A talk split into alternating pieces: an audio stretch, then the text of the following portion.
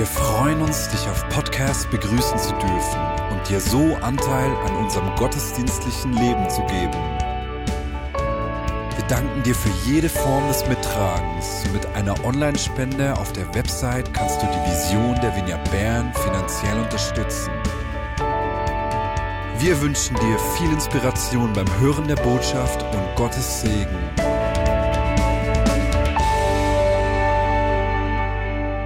Und dazu kommt auch die Predigt heute, in der ich eine Geschichte aus Johannes 11 aufnehmen will, nämlich die, die Auferweckung von Lazarus.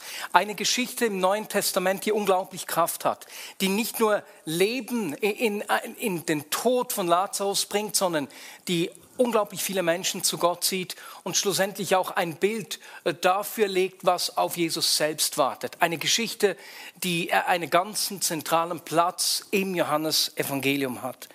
Und diese Geschichte äh, gibt uns auch Orientierung. Sie, sie zeigt uns, wie Jesus gelebt hat, als er in der Situation war, wo er unterbrochen wurde.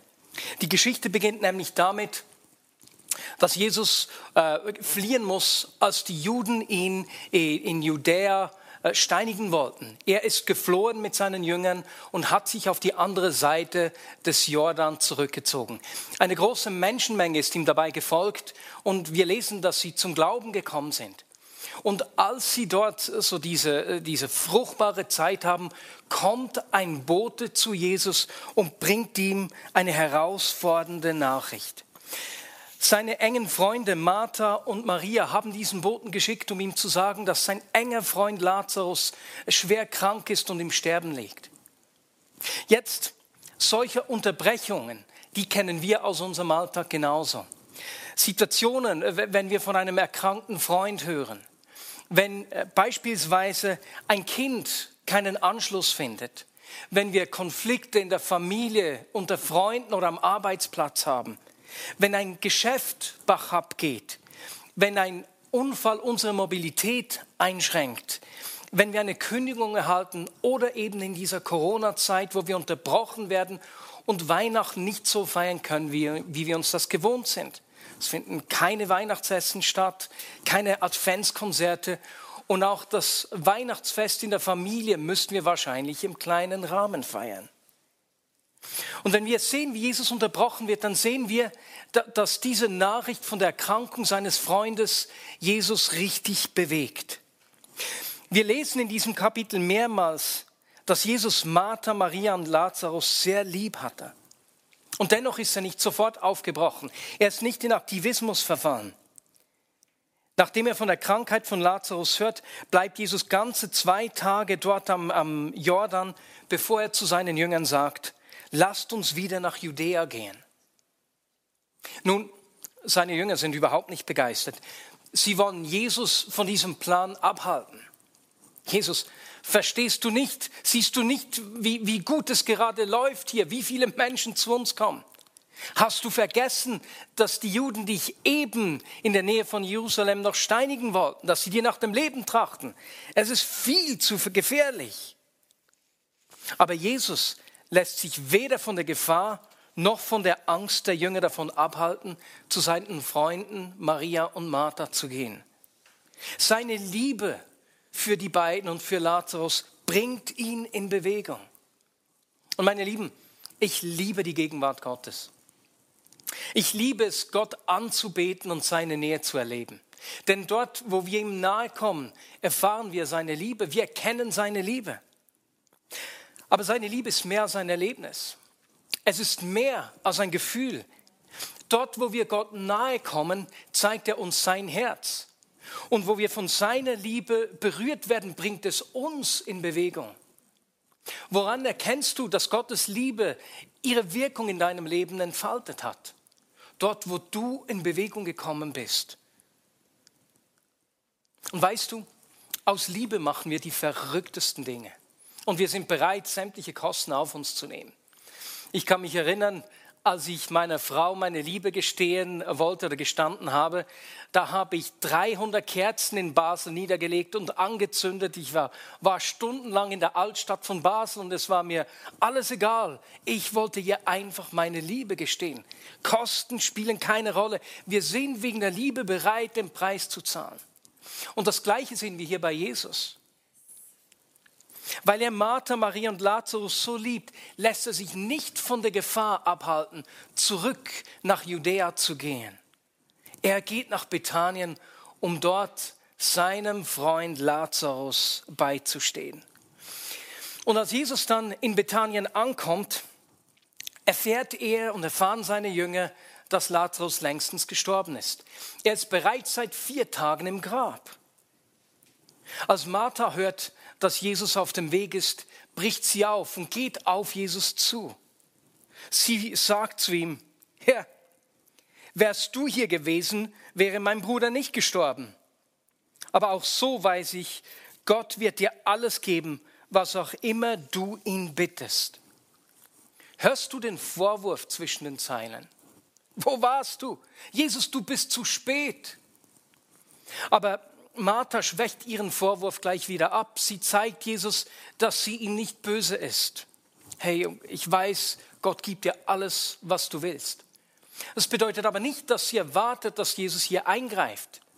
Überhaupt nicht. Die Reaktion von Jesus auf ihre Aussage ist absolut erstaunlich. Er tröstet sie nicht. Er nimmt sie nicht in den Arm und sagt, ja, oh arme Martha, es tut mir so leid. Nein, er richtet ihren Blick in die Zukunft. Martha, dein Bruder wird auferstehen. Und Martha kennt das jüdische Verständnis der Auferstehung. Sie weiß, dass, dass sie als Volk erwarten, dass am Ende der Zeit Gott kommen wird, die Schöpfung erneuern wird und alle Menschen äh, wieder auferstehen werden. Und so antwortet sie ihm, ja, ich weiß, dass Lazarus am Tag der Auferstehung mit allen Menschen auferstehen wird. Es ist klassische jüdische Vorstellung dieser Zeit. Aber sie rechnet nicht mit der Antwort von Jesus. Denn Jesus offenbart Martha nun, wer er ist. Martha, ich bin die Auferstehung und das Leben. Wer an mich glaubt, wird leben, auch wenn er stirbt. Er wird ewig leben, weil er an mich glaubt, geglaubt hat und niemals sterben. Glaubst du das, Martha? Jesus sagt zu Martha, die Auferstehung ist nicht einfach in der Zukunft, sondern in mir bricht Gottes Realität der Zukunft in die Gegenwart hinein. Es ist heute, ich bin es, die Hoffnung, diese Perspektive ist eine Person, ich bin es. Glaubst du es? Und es ist erstaunlich, während in den anderen Evangelien, Matthäus, Markus und Lukas, Petrus als erster erkennt und ausspricht, wer Jesus ist, ist es hier im Johannesevangelium Martha. Martha wird zu einer ganz speziellen Person. Sie in ihrem Schmerz und ihrer Trauer erkennt als Erste, wer Jesus ist. Ja, Herr, antwortete sie. Ich bin zu dem Glauben gekommen, dass du der Christus bist, der Sohn Gottes, der in die Welt kommen soll. Meine Lieben, wenn wir von Trauer geplagt sind, wenn Schmerzen oder Unsicherheit unsere Orientierung rauben, brauchen wir nicht antworten. Sondern was wir brauchen, ist diese Bewegung auf Jesus zu. Die Begegnung mit ihm, der uns Orientierung gibt. Wie Martha auf ihn zugerannt ist, brauchen wir diese Bewegung auf ihn zu. Er wird uns neue Perspektive geben. Er wird uns Antworten geben, auch wenn sie nicht immer so sind, wie wir das erwarten, wie das auch hier bei Martha der Fall ist. Weißt du, es ist erstaunlich. In dieser Corona-Krise äh, gibt es Christen, die sich von Ängsten bestimmen lassen. Und genauso gibt es Christen, die einen äh, schon fast missionarischen Eifer gegen die Maßnahmen des Bundes entwickeln. Aber meine Lieben, was wir brauchen, ist dieser Blick für Jesus. Wer bist du? Jesus, ich renne zu dir. Ich will sehen, was du denkst. Ich will sehen, was du tun willst. Denn von ihm wollen wir uns prägen und bestimmen lassen. Martha erkennt, wer Jesus ist.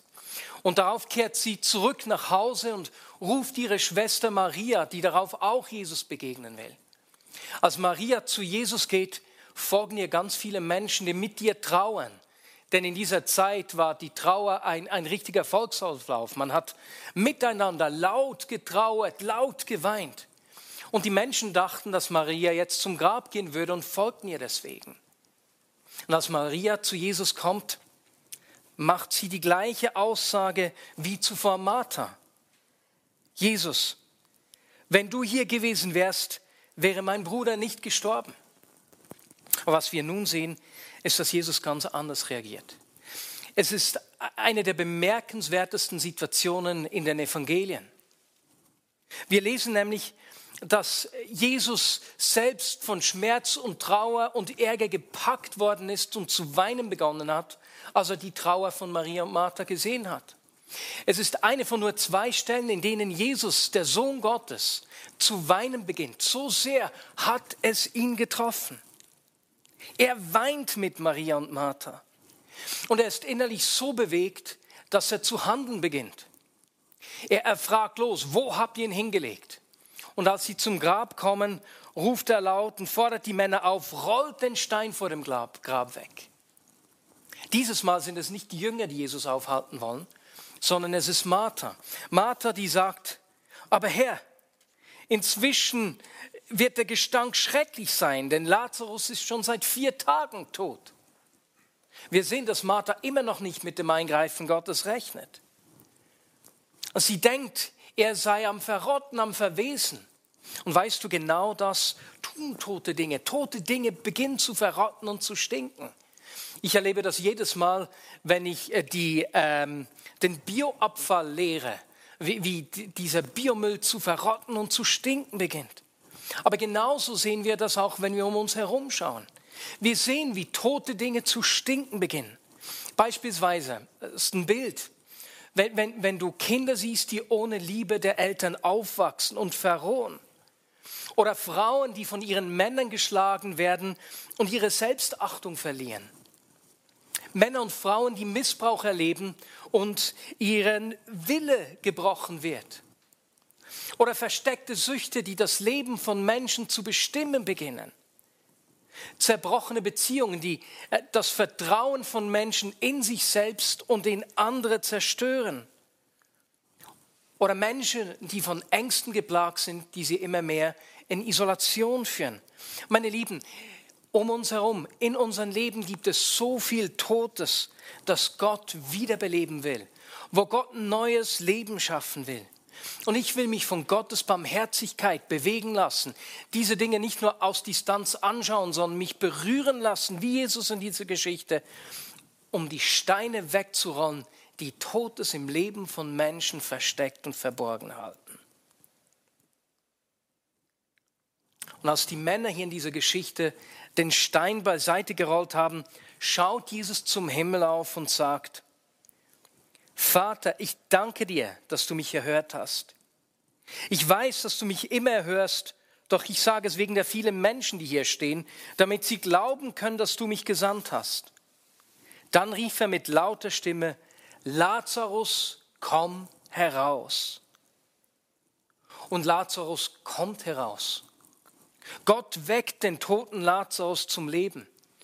Und viele Juden, die zuschauen, die das mitverfolgen, die Zeugen der Auferstehung geworden sind, kommen zum Glauben. Am letzten Hauskreisabend haben wir uns gegenseitig, äh, wollten wir darin wachsen, Gottes Geschichte und unsere Geschichte zu erzählen. Und wir haben gehört, wie jeder Einzelne zum Glauben gekommen ist. Wir haben Geschichten gehört, wie Gott Dinge zum Leben geweckt hat, die, die, die tot waren.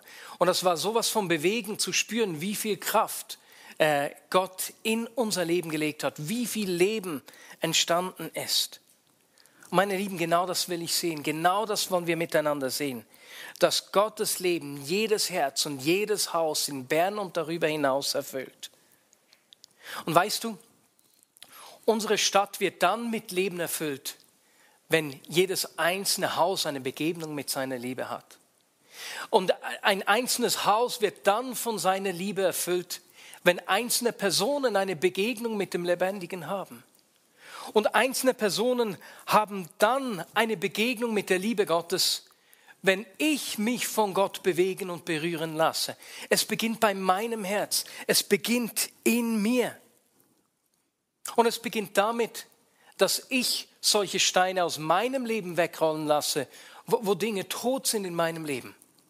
Wo gibt es in deinem Leben tote Dinge, Steine, die weggerollt werden müssen, bei denen du dich fürchtest, dass es dahinter stinkt? Meine Lieben, lasst uns Jesus ranlassen, dass er Leben an die toten Bereiche unseres Lebens bringt. Ich will ihn ranlassen. Und ich will mich von seiner Liebe für die Menschen bewegen lassen. Liebe ist mehr als ein Gefühl. Liebe ist mehr als ein Erlebnis. Er will uns in Bewegung setzen. Und ich will mich von seiner Barmherzigkeit, von der Not von Menschen berühren lassen und zum Handeln bewegen lassen. Und ich will seiner Kraft Raum geben, die Totes zum Leben erweckt. Und genau das wollen wir als Vignette Bern in diesem kommenden Jahr miteinander leben. Wir wollen uns von seiner Liebe bewegen lassen. Wir wollen uns von seiner Barmherzigkeit zum Handeln anstecken lassen. Und wir wollen seiner Kraft Raum geben, die Totes zum Leben erweckt. Und Jesus, ich danke dir, dass du der Gott bist, der Totes zum Leben erweckt. Und ich bitte dich, dass du äh, bei uns, bei, bei Menschen, die diese Botschaft heute hören, die hier am Zuhören sind, vielleicht Menschen, die einfach nur reinhören, kommst und Leben in die tote Bereiche ihres Lebens bringst. Dort, wo sie Dinge verstecken aus Furcht vor dem Gestank, Furcht, was Menschen denken können, wenn man riecht, wie es wirklich im Leben schmeckt. Ich bitte dich, dass du in diese Lebensbereiche kommst, dass du diese Steine wegrollst und Leben bringst dass du Situationen veränderst. Und Jesus, wir wollen nicht einfach hier sitzen und uns von dir segnen lassen, sondern wir wollen von dir in Bewegung versetzt werden, damit diese Geschichte, die wir in diesem Buch leben, Realität wird im Hier und heute, in der Stadt Bern und darüber hinaus. Jesus, wir wollen erleben, wie die Zukunft, deine zukünftige Realität bei uns heute und hier in die Gegenwart hineinbricht und Menschenleben verändert und Leben schenkt. Amen.